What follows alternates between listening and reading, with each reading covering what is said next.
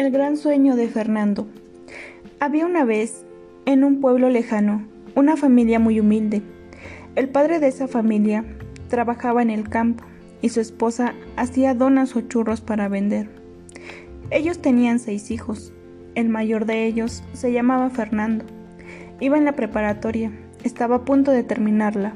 Este chico tenía muchas ganas de seguir estudiando, pero los recursos con los que contaban eran escasos para poder ayudarle. Además de que sus otros hermanos también estaban estudiando. Fernando tenía una gran capacidad y quería cumplir su sueño.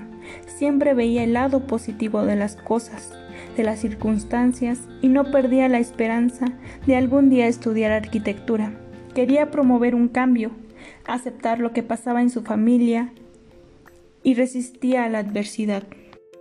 Siempre expresaba a sus padres su gran gratitud por todo lo que le habían brindado hasta el momento, por no dejarlo a la deriva y por alentarlo a conseguir lo que quisiera con mucho trabajo y esmero, por hacerlo un ser de bien. No cabía duda, Fernando visualizaba su éxito, imaginaba cómo conseguir lo que deseaba y se sentía seguro para lograrlo.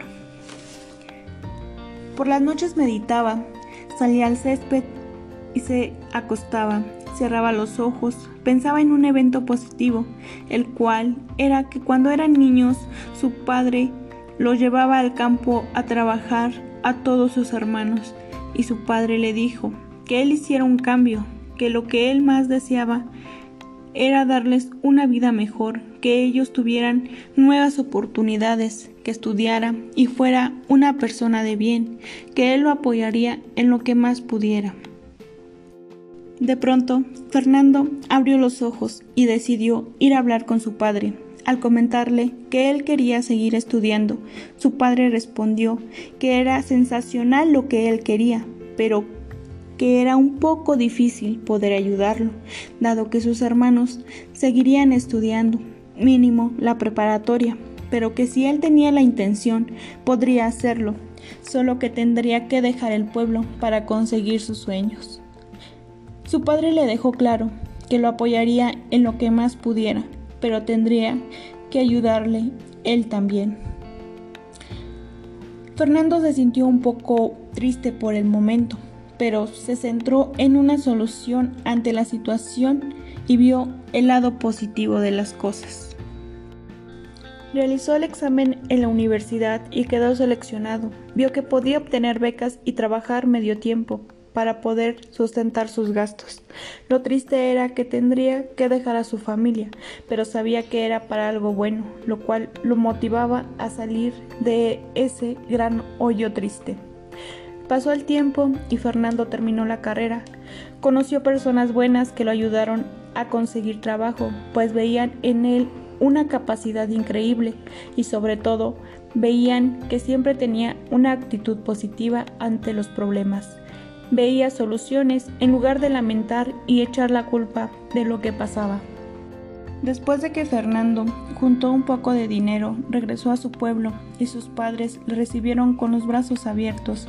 Sus hermanos se sentían orgullosos de él y lo expresaban. Veían que era un gran ejemplo a seguir. Fernando sintió una gran alegría de poder ver de nuevo a su familia y les dio una gran noticia, pues les comentó que traía un diseño para su casa y que él ayudaría a sus padres con todos los gastos para que lograran así la casa de sus sueños. Les comentó que tenía tanto que darles por todo lo que ellos hicieron por él y por sus hermanos. Los padres, muy orgullosos y agradecidos, no pudieron contener el llanto y abrazaron a su hijo, que tenía tanto por contarles. Se sentaron a la mesa para comer mientras Fernando contaba de su vida fuera de la ciudad. Pasó el tiempo Fernando fue un gran arquitecto, sus hermanos pudieron seguir su ejemplo y así lograr sacar también una carrera. Siempre trataron de ver oportunidades en las adversidades y de esa forma lograron salir adelante.